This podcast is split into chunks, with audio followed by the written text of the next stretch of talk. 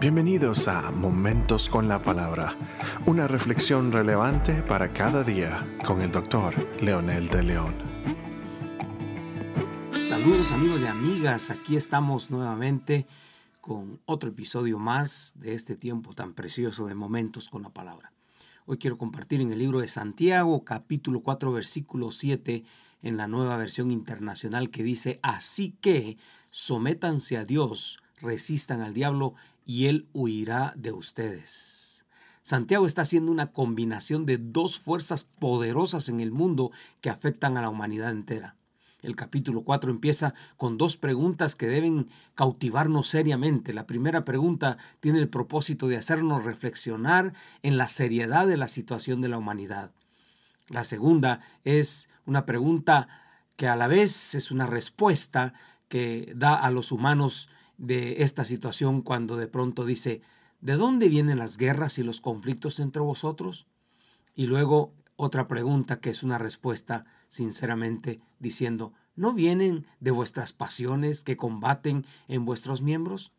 Luego presenta una serie de exhortaciones que hacen responsables a los humanos de esta situación. En palabras mías diría, ustedes viven así porque se han alejado de Dios y les falta sabiduría del cielo. En otras palabras, Santiago lo está diciendo de esa forma. Este pasaje revela una de esas fuerzas poderosas que empoderan a la humanidad para ensañarse unos con otros. Menciona al diablo, el príncipe de este siglo. Desde el principio de la humanidad, el enemigo ha querido destruir todo lo que tenga que ver con Dios o se parezca al Creador. Ha luchado siempre por tener la preeminencia, el honor, la gloria que solo le pertenece a Dios y como un malvado ladrón y asesino, cuando no logra esto, entonces destruye, mata y roba. Por lo tanto, Santiago nos da las pautas para eh, contrarrestar este ataque y por ende controlar el mal del mundo. Primero dice que nos sometamos a Dios. Esto sencillamente significa obedecer, estar bajo su cobertura, ponerse bajo su control. Pero quiero recalcar que es una acción voluntaria y a la vez inteligente. Es decir, yo tengo que querer hacerlo y tengo que saber lo que estoy haciendo. Someterse es convertirse en un súbdito del reino. Implica obediencia, adoración, admiración, servicio, de acuerdo a los valores del reino. Segundo, habla de resistencia, resistir al diablo. Esto no es una acción pasiva, sino muy activa. Resistir es oponerse, rebelarse y ponerse en contra, o sea, ser enérgico y repudiar sus ofertas tentadoras que constantemente nos está ofreciendo.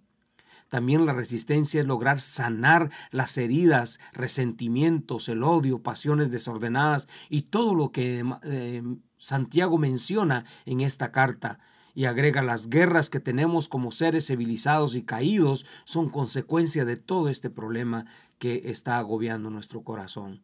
Estas dos acciones darán como resultado que el, enemigo va a huir. Esta palabra huir eh, es que desaparece del primer atentado cuando ve resistencia y dependencia del Señor.